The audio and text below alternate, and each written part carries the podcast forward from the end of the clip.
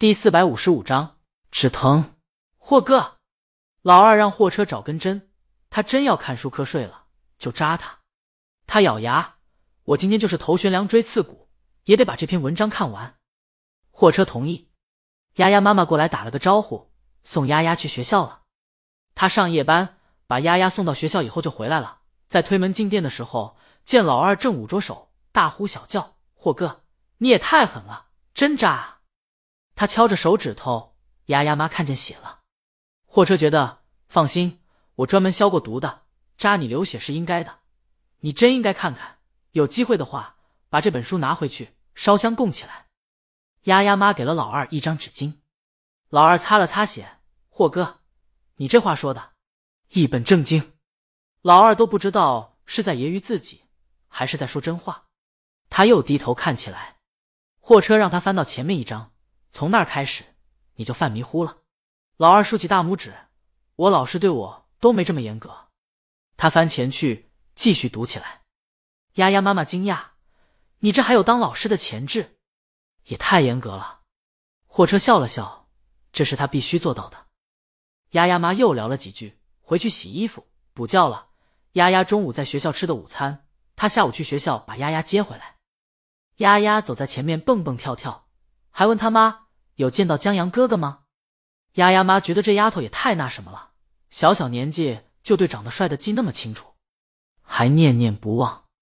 他们刚拐过街角，看见老二蹲在马路牙子边，手夹着烟让风抽。丫丫，死老二哭了。什么死老二？丫丫妈瞪他一眼，好的不学，坏的学，把他们平时叫老二的模样学得惟妙惟肖。丫丫妈妈走过去，死。老二，你怎么了？老二止不住的泪流。霍霍哥太狠了，他伸出五根手指，上面全有针眼。至于吗？丫丫妈狐疑。成人了，那五个针眼都快愈合了，还哭得这么伤心。啪！老二哭到伤心处，又给自己一巴掌。丫丫妈和丫丫吓一跳。你这是止疼？老二让他们母女俩别管他。他哭一会儿就好了，丫丫妈佩服这止疼的办法，还真有种他搬桌子砸了脚，然后砰砰砰捶墙止疼的风范。他还以为就他这样呢，原来世界通用啊！丫丫关心的问：“二叔需要我帮你止疼吗？”他伸出小手，丫丫妈忙把丫丫拉走了。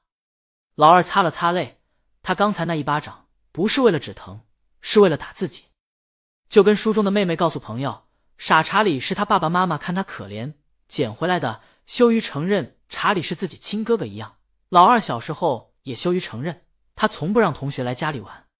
在街上玩的时候碰见了他哥，他哥冲他傻笑。他对同学说那是他邻居。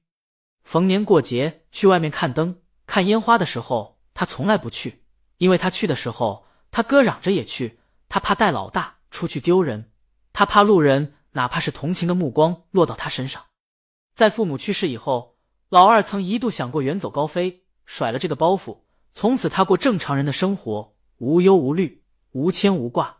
他甚至在一个相亲对象嫌弃他哥，而跟他告吹的时候付诸实践。他提着行李去了火车站，然后他记起了小时候，邻居说他妈把他哥扔到火车上丢了，他哭着回去告诉他妈别丢他哥。他长大后养他，老二最后还是没有登上火车，他回去了。即便如此，他很多时候都觉得老大是他的累赘。他把工作、感情上的任何不快回去都发泄给他，而老大只是傻笑。在老大被欺骗买什么聪明药的时候，他骂了他好几天，但他从来没想过，傻笑的老大心里的难过不比他少。老大就像书中的查理，困在迷宫中出不来。他用过了许多办法，试图靠近爱的人，最终却只能报以呵呵的笑。以前，老二觉得那是那是空洞、茫然、愚蠢的微笑。现在，文章告诉他，不，那是温暖、真诚的微笑，因为你希望别人喜欢你。他又点了一根烟，收敛一下思绪，回了店里。霍哥，你说的对，这杂志我回去供起来。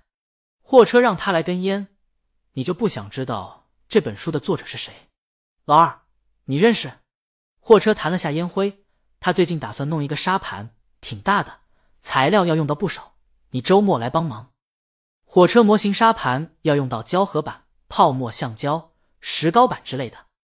江阳要的又大，货车现在就抓个壮丁。老二怀疑他骗自己呢，就为了让自己干活。货车见他不信，指了指杂志文章旁边作者的名字：江阳。江阳，早上你还想推销给人家课呢？我去。老二指了指江阳消失的方向，又指了指这本杂志。我去。他抢过货车的烟。你让我静一静，他放到嘴里，拿倒了，烫到了嘴唇。我去，他忙吐出来。那那这文章，他又指了指隔壁的蛋糕店。货车把烟头捡起来，点了点头。我去，老二不知道说什么了，他心绪复杂，他摸了摸兜，想找根烟，没找到。货车把捡起来的烟递给他，老二接过，猛抽了一口，抽的急了，呛到了，就跟辣椒呛到一样。让他忍不住咳嗽，弯下腰咳嗽起来。他觉得，如果妈妈还活着，一定很高兴吧。他一辈子最恨两件事：一件是把老大带到这个世界上，一件是把老大留在这个世界。现在，如果妈妈知道有人对老大抱有这么大的善意，一定很高兴吧。至于他，他有一个写进书的哥哥，这是许多人都不会有的骄傲。风铃响了，丫丫推门进来看。奇怪的看着老二，二叔，你怎么还在哭？货车烟头烫到嘴了。丫丫点了点头，吸烟果然有害健康。他关心老二，用我给你止疼吗？他的手跃跃欲试。不用。老二把烟头掐灭，对货车说：“我周末一定来。”嗯。货车点下头。丫丫坐到一把椅子上，问：“江阳哥哥来了没有？”老二瞅一眼货车，货车摇头，找他干什么？我给你讲故事。货车发现这小丫头有些迷信江阳，觉得他讲的故事才是好的。江阳写故事的确是好的。这一天时间，江阳就在李清明办公室抄，长夜难明。他现在新学到一个挖掘记忆的办法，就跟解答数学题差不多，借着写出来的东西，在没灵感以后，试着往下写。要是思路一下子畅通了。那就是记起来了。